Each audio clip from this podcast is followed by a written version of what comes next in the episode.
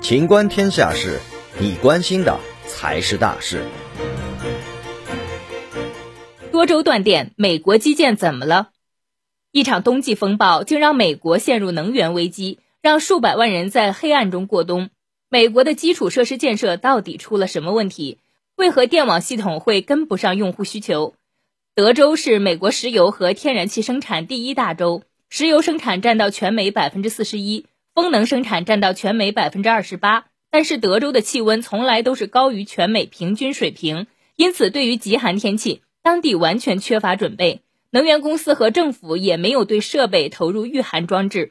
德州的电力供应来源包括风能、太阳能、天然气、煤炭和核能。有保守派开始趁机批评新能源靠不住。这次极端天气导致风力涡轮机冻结，而风力发电占德州去年总供电的百分之二十三。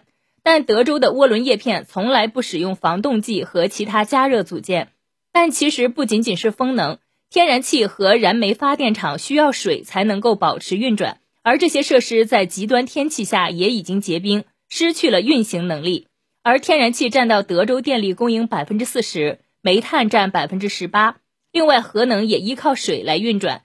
在德州南部，至少一个核电厂已经关闭，而核电占到德州电力供应百分之十一。所以说到底，从化石燃料到可再生能源，各种各样的能源都没有为德州应对今天这样的异常天气做好准备。最令人意想不到的是，德州的电网是独立于美国其他州的，自成一体。因此，即使其他州想援助德州，这次也无法用爱发电。